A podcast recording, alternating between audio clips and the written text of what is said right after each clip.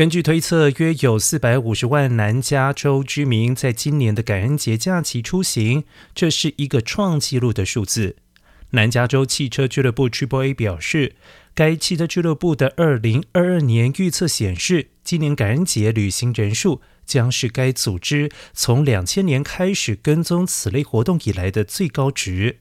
而感恩节假期最繁忙的旅行日，通常是当周的星期二、星期三和节后的星期天，因此也呼吁民众及早出门，避开交通繁忙时段。